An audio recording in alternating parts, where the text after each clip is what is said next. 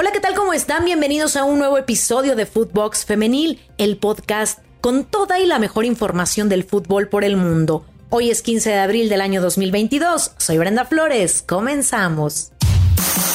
Footbox Femenil, un podcast con las expertas del fútbol femenino, exclusivo de Footbox. El Tri se instala en premundial. La selección mexicana finalizó su participación dentro de la fase clasificatoria al premundial a celebrarse en el próximo verano en Monterrey, con una goleada 6 por 0 sobre Puerto Rico. México puso en aprietos a Puerto Rico desde el arranque del juego, cuando al minuto 3 Lisbedo Valle metió centro al área y Katy Martínez, al intentar su remate barriéndose, terminó por arriba de la portería. Cayó el primero para México al minuto 12 en una gran escapada de Ovalle que quedó mano a mano frente a Cristina Roque y la venció con tiro cruzado. Con el gol en contra se cayó Puerto Rico y vino el asalto mexicano para finiquitar el partido. Dos minutos después, en tiro de esquina por izquierda, llegó un error de la guardameta Roque que aprovechó Katy Martínez para anotar el segundo. Llegaría a los 18 minutos el tercero de la noche. Martínez le dejó la pelota mira delgadillo frente a Roque, que aunque tocó el esférico, no lo pudo sacar. En lo restante del primer tiempo, Puerto Rico tuvo su primer chance con intento de sorprender de Malins Prado desde tres cuartos de cancha, pero pasó por un costado de la puerta de Emily Alvarado al 33. Tras esto, la selección se fue al descanso con una ventaja muy manejable.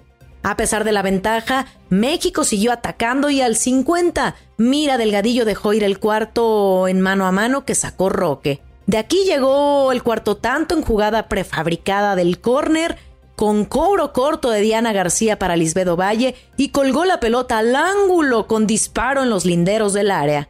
Con cuatro tantos de ventaja vinieron los cambios de Mónica Vergara, pero siguieron con la intención de atacar. Llegó el 54, el quinto tanto de la noche en el Nemesio 10. Stephanie Mayor una vez más apareció como asistidora y ahora dejó sola frente a Roque para que apareciera Diana Ordóñez para finiquitar el asunto. Llegaron más jugadas de peligro para el Tri, encabezadas por las jugadoras de Chivas. Par de aproximaciones llegaron para Alicia Cervantes, pero en las dos oportunidades apareció la arquera Cristina Roque para tapar la opción. En la última jugada del partido apareció María Sánchez con un golazo de tiro libre al ángulo para marcar el sexto tanto. Con boleto en mano al campeonato con CACAF, para Mónica Vergara crece la ambición de seguir avanzando y poner en alto el nombre de México. Eh, la, la visión es muy ambiciosa. Desde que estamos en este proceso, eh, les hemos comentado que tenemos una visión súper clara de en dónde queremos poner a México y estamos trabajando todos los días para ello. Te puedo decir que todos los partidos que hemos tenido en este proceso desde el año pasado y los que tenemos en este año actual eh, nos han servido muchísimo para seguir desarrollando, para ofrecer mejores herramientas y trabajos a las jugadoras y tu ambición nunca debe de tener un límite, siempre tienes que querer mejorar cada día, hay muchas áreas de oportunidad y créeme que vamos a seguir esforzándonos para que en todos los sentidos podamos seguir mejorando. Hoy de verdad me siento muy, muy orgullosa y creo que es algo que se merecen las jugadoras. Creo que cuando siembras eh, y trabajas muy duro en ese proceso, llega también un momento en el que tienes que cosechar y me parece que hoy se lo han ganado. Aunque su equipo prácticamente llegó a la siguiente prueba caminando, Vergara entiende que hay mucho por hacer y corregir de cara al premundial.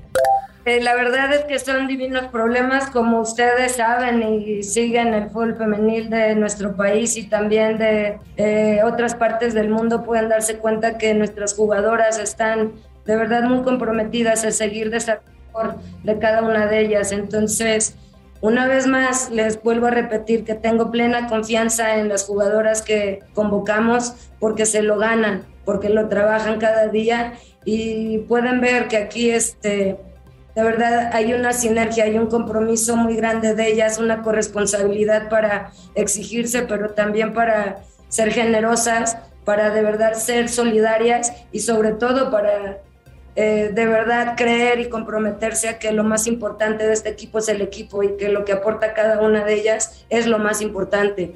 Entonces creo que lo pueden ver plasmado México, con la victoria, culmina la clasificación rumbo al premundial de Monterrey de forma perfecta.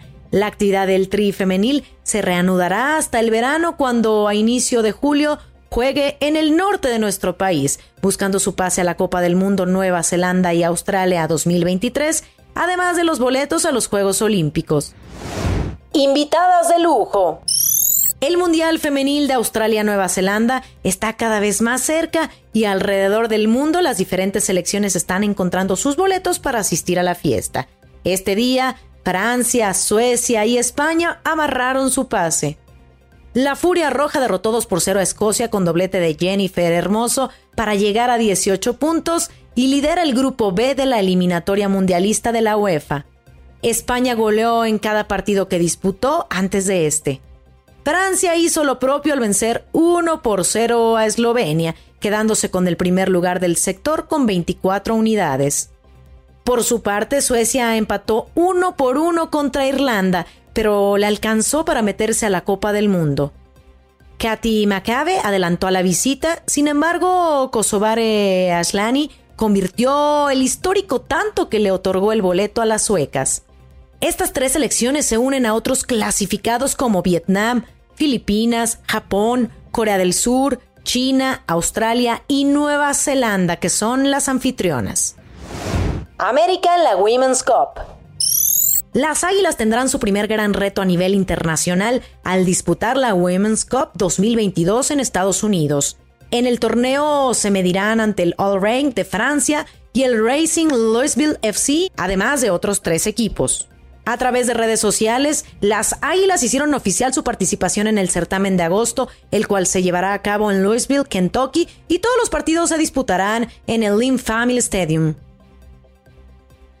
Hasta el momento se han confirmado para el torneo el Racing Louisville, el All Rain de Francia, Tokyo Verdi y Veleza de Japón.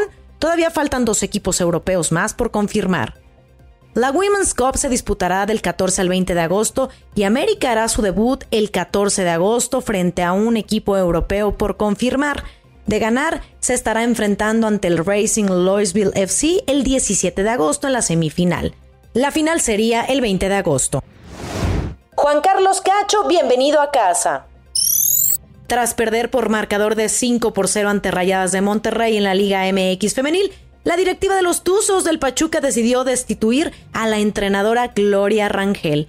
Ahora, el cuadro hidalguense informó que el exjugador Juan Carlos Cacho tomará las riendas del equipo de la categoría. A través de sus plataformas oficiales, la escuadra de la Bella Airosa le dio la bienvenida al histórico jugador. En la publicación aparece un video en donde se muestran sus mejores jugadas con Pachuca, además emitió un emotivo mensaje. Juan Carlos Cacho tendrá su debut con las Tuzas del Pachuca el próximo 18 de abril, cuando las hidalguenses jueguen ante las rojinegras del Atlas. Por ahora, las blanquiazules se encuentran en el quinto lugar de la tabla general con 28 puntos, producto de 9 ganados, un empate y 4 derrotas. Volver a casa y recordar y revivir las alegrías del pasado, sonriéndolo al futuro. Con el Pachuca ganamos dos títulos de liga, tres de CONCACAF una Superliga y la Copa Sudamericana, formando parte de un equipo que inscribió capítulos inolvidables en la historia de este club. Hoy regreso con el mismo ímpetu de aquellos años, respaldado por la experiencia de quienes por aquí ya han pasado y convencido de que con dedicación, esfuerzo, constancia, respeto y pasión la historia de las Tuzas tienen un nuevo comienzo. Soy Juan Carlos Cacho, nuevo director técnico del Club Pachuca Femenil. Megan Rapinoe carga contra The Rock. Megan Rapinoe ha iniciado una disputa, pero esta vez fuera de la cancha. La jugadora de Estados Unidos parece no estar tan feliz por el nuevo logo de la Liga de Fútbol Americano que dirige Wayne Johnson, pues el logotipo de la XFL tiene similitud con la empresa que fundó su prometida Bird Together. La Roca apareció el pasado miércoles en sus redes sociales para presentar la nueva imagen de la XFL, la cual adquirió hace un año y espera lanzar de nuevo este 2022 como una alternativa a la NFL. La problemática empezó cuando Rapinoe en sus redes sociales mandó un mensaje a La Roca en donde decía lo siguiente. Ok, esto es incómodo. Lo único que The Rock y la XFL va a tener es una respuesta para que detengan y cambien toda su marca. Together tiene esto asegurado. escribió Rapinoe en su cuenta de Twitter citando a la XFL. La molestia de Rapinoe se basa en que cree que el uso de la X es similar a la que utiliza en Together, donde utiliza la X en lugar de una E. A ella se unió Sir Bert con otro tweet en el que hace alusión al parecido entre ambas marcas. Además, Alex Morgan mostró su postura al respecto al asegurar que su marca ha dejado huella. Together es una empresa de medios que fue fundada por Sue Bird, Alex Morgan, Chloe Kim y Simón Manuel, cuatro de las más grandes atletas de Estados Unidos, la cual se dedica a la difusión y presencia de las mujeres en el deporte para buscar un enfoque justo e igualitario en los medios. Conmebol recibe críticas por alma. La Copa América Femenil 2022 se desarrollará entre el 8 y el 30 de julio en Colombia, por lo que previo al sorteo de sus grupos, la Conmebol presentó a Alma, la mascota oficial que engalanará el torneo en su novena edición. Ella es Alma, una perra fuerte, valiente, sociable, divertida y apasionada por el fútbol que dirige y motiva a los equipos. Se leyó a través de las redes sociales de la organización por lo que de inmediato comenzaron a surgir críticas. El problema es que a muchos usuarios no les gustó el animal que se eligió, una perra.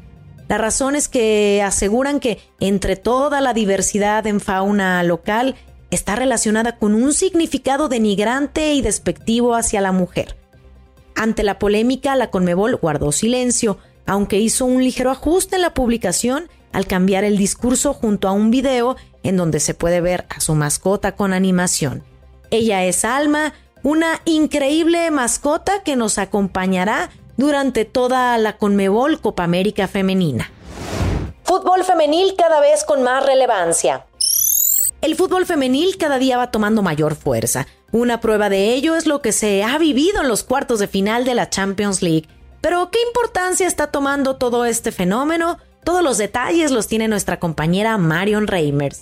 El 30 de marzo del 2022 ha quedado inscrito en la historia del deporte femenil, pero también en la historia de la lucha de las mujeres. Y es que el Fútbol Club Barcelona rompió un récord de asistencia en su estadio, el más grande de Europa, el Camp Nou, con 91.553 almas que estuvimos ahí para vivir un cambio histórico. Y esto no lo, no lo digo a la ligera, porque eh, sin sonar petulante, son muchos los partidos que me han tocado presenciar y he tenido, como siempre digo, el privilegio de estar siempre cerca del balón. No obstante, lo que aconteció en la cancha del Camp Nou aquella tarde fue indudablemente indudablemente algo distinto, algo en donde se podía percibir que los engranes del tiempo empezaban a moverse, que toda esa oxidación empezaba a quedarse atrás y que las mujeres en efecto estábamos viviendo, aunque fuera por 90 minutos, un pequeño cambio en nuestra realidad. Es verdad, quedan muchas asignaturas pendientes, las mujeres seguimos viviendo una vida que no es libre de violencia en muchos lugares del mundo, sino es que en su gran mayoría. Sin embargo, lo hecho por estas futbolistas fue extraordinario. Ahí pudimos ver a enormes, enormes estrellas, una enorme categoría de fútbol, muchísima gente congregada y sobre todo una afición distinta, una afición ávida de un espectáculo que pusiera otros valores al centro. Y así lo hicieron futbolistas de los dos equipos, porque el resultado, claro que fue importante. Fue un resultado en donde el Barcelona una vez más mostró su poderío futbolístico, en donde fue un equipo muy solvente, pero sobre todo también vimos a las jugadoras del Real Madrid queriendo cerrar esa brecha, teniendo un eh, impacto muy importante en ellas este escenario y este estadio. Y tan fue así que se saludaron las rivales al final del encuentro y sobre todo se dieron la vuelta para ver qué era lo que estaba sucediendo a su alrededor y las jugadoras del Madrid así también lo fueron incorporando, porque para ellas este también fue un día histórico. Ni qué decir de eh, que ahora se volvieron a agotar las entradas para el Wolfsburgo, para el partido contra el Wolfsburgo, quiero decir, de semifinales del Fútbol Club Barcelona. Seguimos sin escuchar a toda esa gente que dice que el fútbol femenil no vende, porque tal vez tenemos que dejar también atrás esos horrendos valores capitalistas y empezar a pensar en algo más, porque vender no es lo único en esta vida y eso nos lo han demostrado estas mujeres. Sobre todo cuando hay un sistema que les ha jugado en contra, nos ha jugado en contra durante más de 70 años porque durante ese tiempo estuvo prohibido el fútbol femenil y ahora parece que algunos quieren volver a la era de las cavernas, pero no es así, porque los engranes se están moviendo y esos vientos de cambio que percibimos en Camp Nou siguen soplando en distintas latitudes. 30 de marzo del 2022, 91.553 almas. Esto es algo más que números. Y no olviden escucharnos en Spotify. Califícanos con 5 estrellas. Nos pueden seguir lunes, martes y viernes. Síganos en nuestras cuentas personales arroba BrendaFlowersR y pueden encontrar a Footbox en todas las redes sociales. Escríbanos. Soy Brenda Flores. Hasta la próxima. Footbox Femenil, podcast exclusivo de Footbox.